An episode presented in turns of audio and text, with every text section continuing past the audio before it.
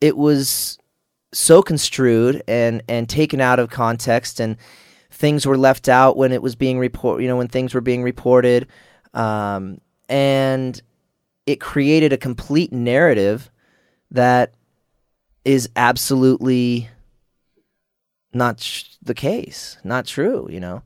Um, you know i i had gotten in i i had found myself in some hot water when i was you know being stupid and, and responded to somebody who had created a, a, a Finsta, like a fake Instagram, and, and were, were sending me, you know, messages, and I had responded, and it, it, it got to a certain point, and then I, I, I realized, you know, oh my gosh, like I think this is, you know, not entirely what it seems or what they've presented it as, and I, uh, I stopped communicating with them because I found out, oh, okay, I think this person's not who they're, what's, you know, this isn't the case.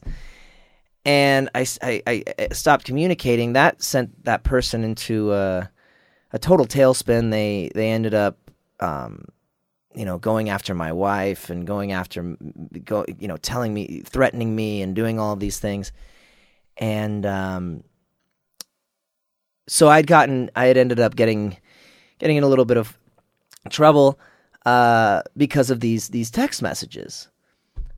Um, but that's all it was. It was just yeah. a, a, a, you know just some text messages and well when you go and you look me up and you see the reports i mean it's like i was sending nudes and i was getting inex- inappropriate pictures and I was I was being I was physical with the, the this person at a concert or that person at a concert or I did this and that and none of that was the case, and it was all investigated in in my case.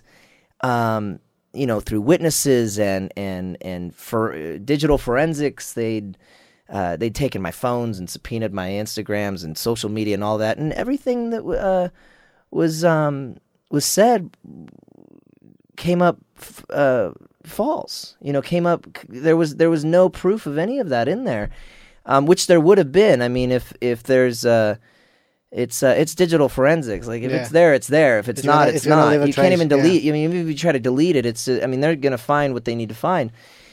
And uh, and and then luckily for any of the physical stuff that happened in the concert, I had, you know, so many witnesses that came out that, not even on my side, but on uh, on the accuser's side, where they were like, what are you talking? We were there. We were there the whole time. This didn't occur. This didn't occur. They were never here alone. This didn't occur. And so none of that, you know, moved forward as far as charges or anything. All that could move forward was that, you know, I was stupid and responded to some text messages, and that's what I that's what I uh, essentially um, ended up getting charged with. Yeah. But if you go and you read anything, I mean, it wasn't even a, an assault case. My my case wasn't even a. There was no no sexual assault, no no assault, no no no physical anything in any of the charges and any of the uh, what I had to uh, go through. But if you go and look me up, it's like Drake Bell charged with sexual assault. Drake Bell has to register as a sex offender. I'm like, it wasn't even a sex case. Yeah. And it's it wasn't even an assault case. It was yeah. it, had, it had nothing to do with that. And it's frustrating that you can't do anything about fake news. Like there's no, no. there's no way you can retaliate. No, what am I going to do? Go yeah. sue in you know some publication and then and then a few days later they write an article, you know, bashing me and then at the very end they're like, yeah. "Oh, by the way, we fixed a couple of the things. I mean, nobody reads that. They just read the first headline, then they're done. Yeah, that's a problem with buzz reporting and, headline culture. Yeah, there's actually a really good book about uh, uh, from a guy called Ryan Holiday. Uh-huh. That's called, I think it's called "Trust Me, I'm Lying." Oh yeah, and it's a really good book about how fake news are are constructed. Yeah, and he he was like this marketing guy from American Apparel, and he was uh, he was hired as a as a promotion manager for a movie. Mm-hmm. I think the director was Tucker Max, some some something yep. like and and and he wanted to to create this experiment where he wanted to fabricate a new a news. So what he did was that he he bought like this space uh, in the freeway, the uh, as a big sign Yep. where he uh, placed a poster of the movie, and then he he auto vandalized the poster, and he created a blog. Uh, writing the story about how some people wanted that movie to be censored. Oh, so wow. what he did was that he sent that link from that blog that he created to a really small blog, and once the the small blog beat the the the hook, Yep. he sent that link to a, a little uh, a bigger blog and then to a bigger blog. And then he eventually ended up in fox news and cnn with a fake news. So he Yep. really exposed the way that headline culture works and, and how fake news are created. Yeah, I mean, we, I, uh, after I was sentenced for what I, you know, what I went through, um, there were there were headlines saying that, you know, Drake Bell is going to have to register as a sex offender in California.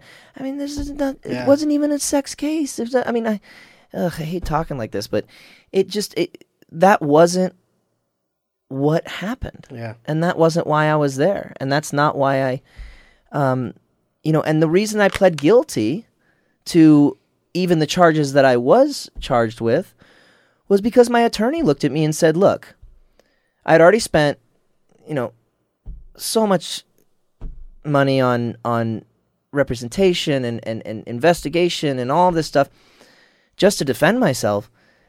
And they said, "Well, now look, this is what a trial is going to look like. You're going to go. It's going to be two or three weeks.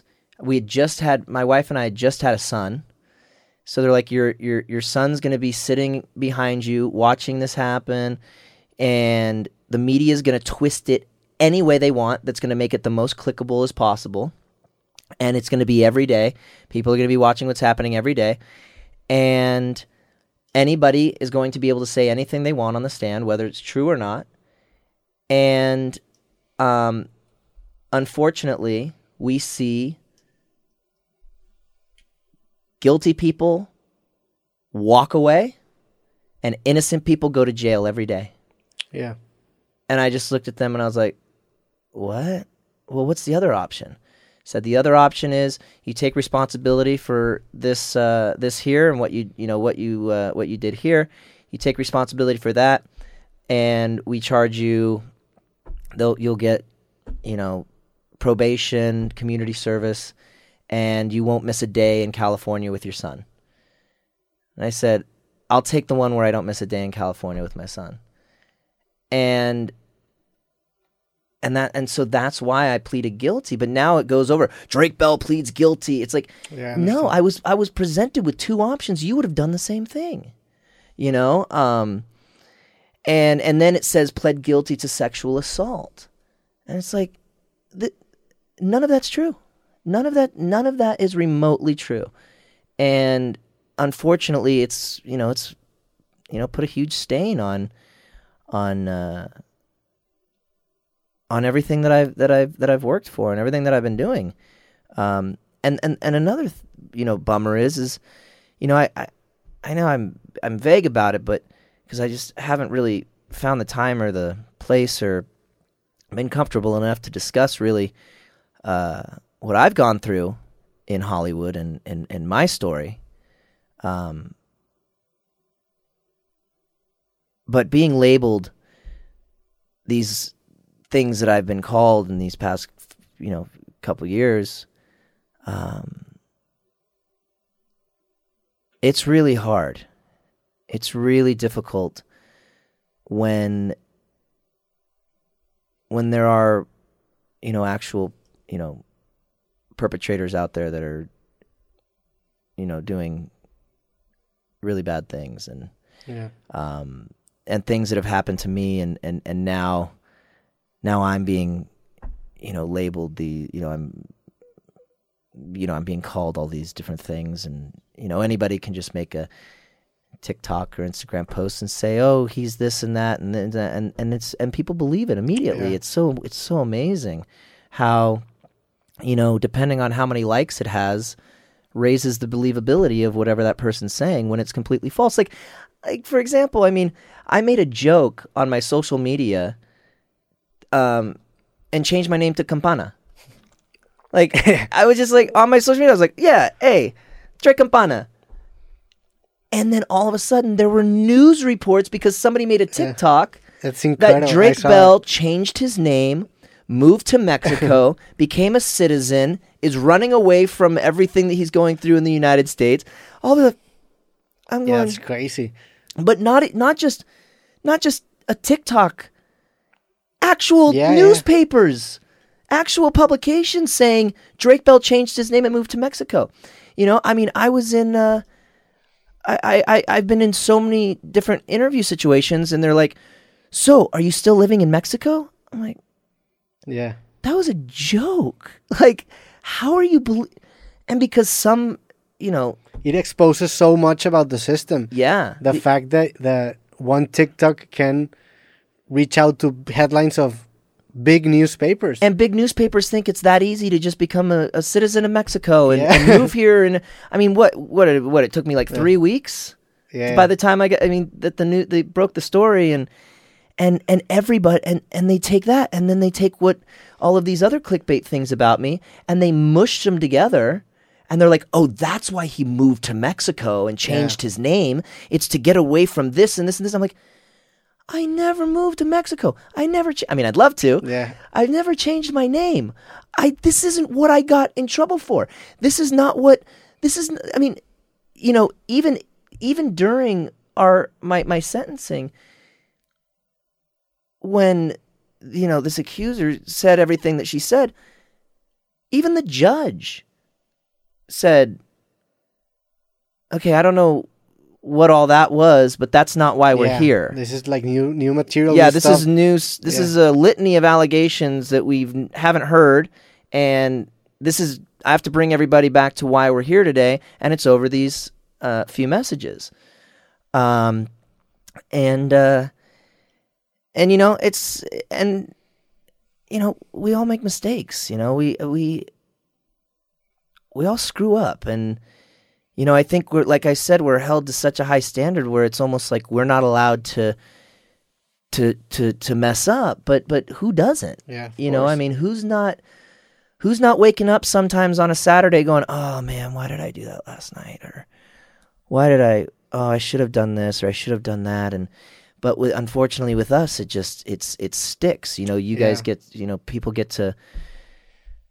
go through what they go through but for us unfortunately it's uh it's just a different story Yeah, well, it, it's it's crazy that like the the media has the same leverage on on a public figure that the Hollywood agents used to have on a on a on an actor. no? Completely. because they know there's no repercussions for for yep for sharing fake news, yep and they just uh, add an apology at the end of the note, which which anybody reads. yep But the big problem with the media is that the the, the metric that incentivizes the the journalist Yeah. used to be credibility, and now it's just clicks. now it's clicks So when credibility takes this second stance, yep it doesn't matter if it's true or not. Exactly. If, if it gets share, Yep. and and I've seen how it works because in this podcast, I have my few share of scandals, and and I've seen how the machinery works. It's usually maybe 10 or 20 people that start tweeting some some rumors or some fake Yep. news and then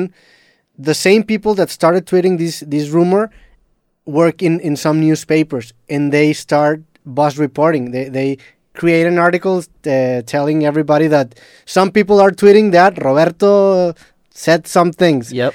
But it's the same it's like it's the same people making the noise that are sharing the news. Totally. and then once it's in the media now everybody can have like this this this pamphlet where they can share it with with everyone else and that's how you create fake news. Yep what happened to you uh, of the rumor of you moving to mexico and changing your name it's it's a great example of this. Yeah huge. And it's crazy. Huge. And and people believe it. And and But then the- it makes the it, it makes it from print. Yeah.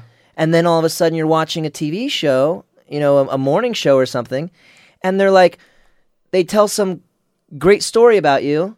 Oh, you know, Drake came to Mexico and and had a great uh um except you know people people all these people came he had a great reception and this and that oh but don't forget he pled guilty to sexual assault on a 15 year old last year and you're like yeah fuck them no he didn't no he didn't Yeah. you're no he didn't yeah it's fake like I mean that's, uh, there's third person, but no, I didn't. Yeah. You know, and that's not. But but they but they'll they'll say it right on the show, and then the show ends and goes on to something else, and I'm like, great, that's what you just left my left the audience with, Yeah. and it's not true.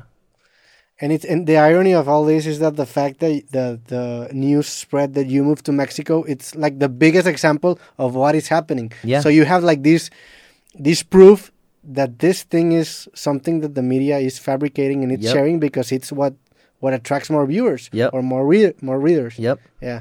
And then you see it mutate, right? Yeah. You see it go from, oh, Drake Bell changed his name and moved to Mexico. Yeah, like this broken Oh, telephone game. Drake yeah. Bell changed his name and moved to Mexico because he's escaping these allegations. And oh, he and then it just grows and it grows and it grows it's and it grows and it grows. Every time it's Yeah, one-upping, and it's- one-upping, and one-upping. I'm like, Yeah.